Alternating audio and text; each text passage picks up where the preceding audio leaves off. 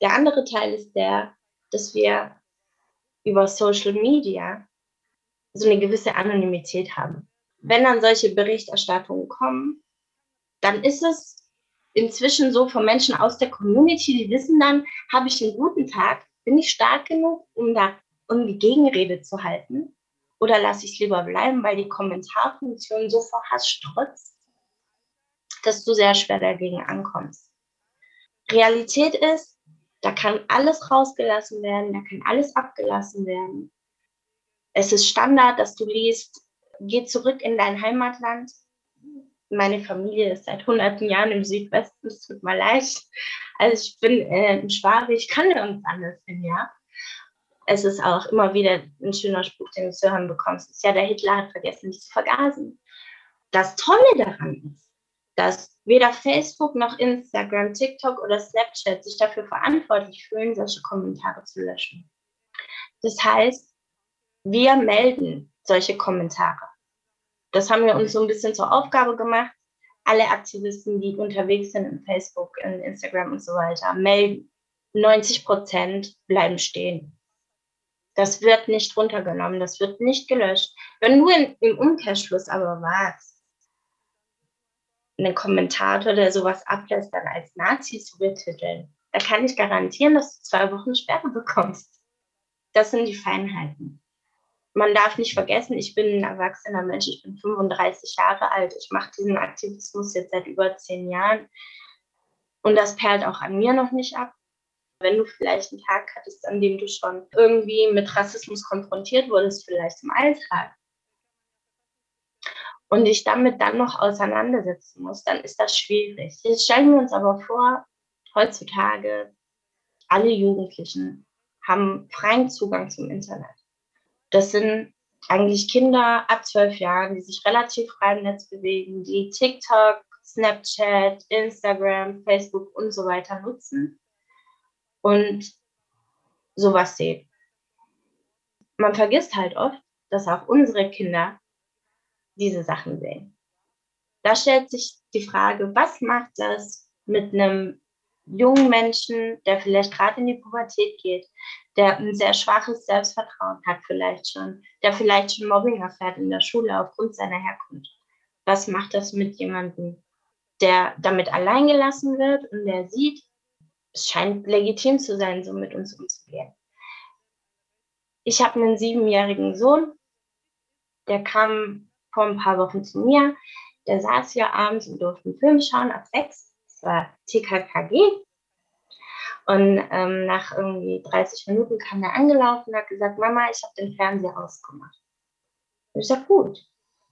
Aber ich habe gesehen, irgendwas stimmt nicht. Und sagt er zu mir, Mama, weißt du, ich habe den ausgemacht, weil da hat ein Junge zu einem anderen Jungen ganz ekelig gesagt, ja, du Zigeuner. Das war, als hätte er das A-Wort gesagt.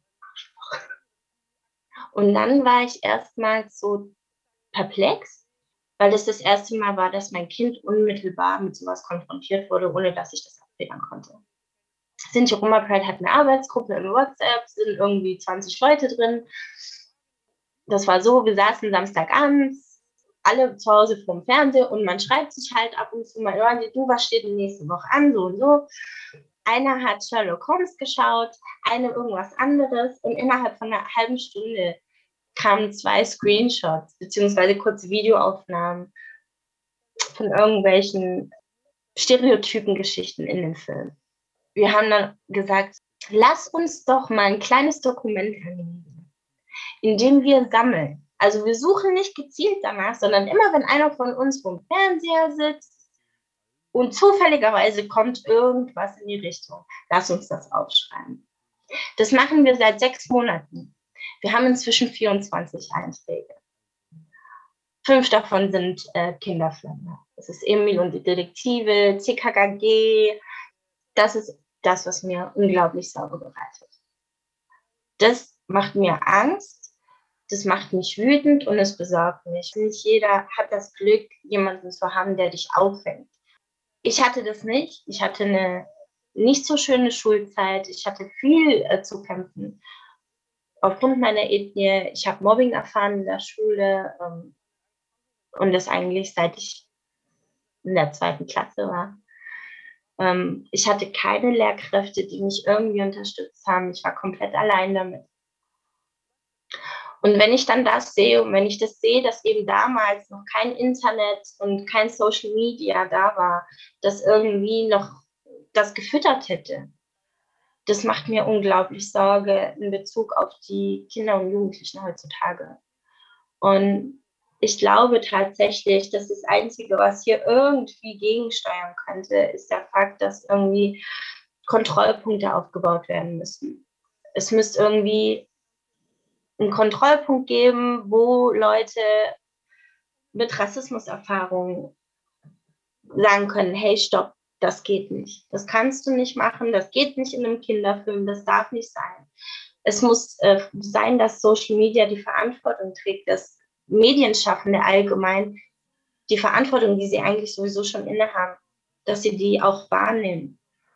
Weil trotzdem, dass wir in unserer Community, in der Aktivistenszene, meiner Erfahrung nach so inzwischen schon eine lautere Stimme sind und dass wir, wir wachsen und wir, wir, wir stehen für uns ein.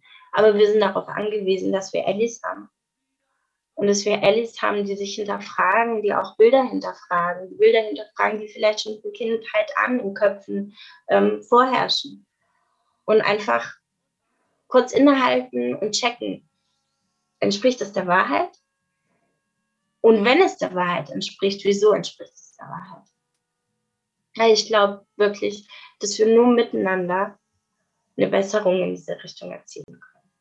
Diese Bundesvereinigung der Sinti und Roma hat sich ja dieses Jahr neu gegründet und du bist die Vorsitzende. Mich würde noch total interessieren, ähm, was genau macht die Bundesvereinigung und ähm, oder was habt ihr dieses Jahr schon gemacht und was sind eure Ziele? Wir haben uns neu gegründet im August und ich habe auch wirklich gar nicht damit gerechnet, dass ich irgendwie den Vorsitz bekomme. Es ging eben darum, dass sich verschiedene Vereine zusammengefasst haben, die alle irgendwie einen bestimmten Kompetenzbereich haben. Also es gibt ja Vereine, die irgendwie besonders viel Bildungsarbeit machen, andere machen viel Empowerment, Antiziganismusarbeit.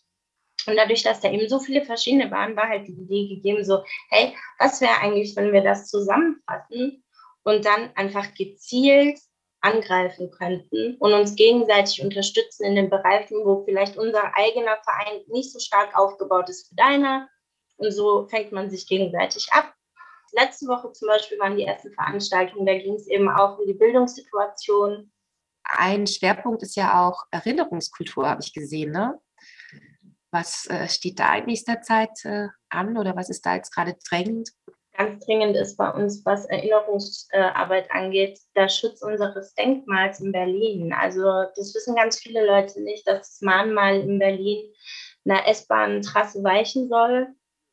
Das ist ein sehr undurchsichtiger Prozess auch. Also ähm, es ist so, dass die Stadt Berlin sagt, es wäre ja gar nicht so schlimm, man würde nur ein bisschen was bauen und da wäre halt mal eine Baugrube auf dem Mahnmal und zwar relativ nah an dem Becken. Also man muss sich vorstellen, man geht ans Mahnmal für die ermordeten Sinti und Roma Europas, ist so ein kleines wie ein Türchen, gehst du rein und dann ist da ein großes Becken mit Wasser gefüllt und es ist ein sehr stiller Ort und natürlich halt ein Ort im für die Andacht. Es ist auch so, dass eben viele Leute aus der Community, alte Menschen, die ihre Familien verloren haben, die haben ja nie Gräber gehabt. Also unsere Menschen sind ja wie die Menschen, wie die jüdischen Menschen und alle anderen Opfer in der Regel in irgendwelchen Massengräbern verscharrt worden.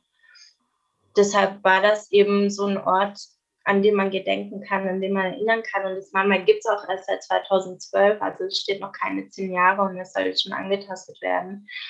Also das ist so ein ganz, ganz, ganz, ganz großer Punkt auf unserer Liste, dass wir es irgendwie hinbekommen, unser Mama zu schützen.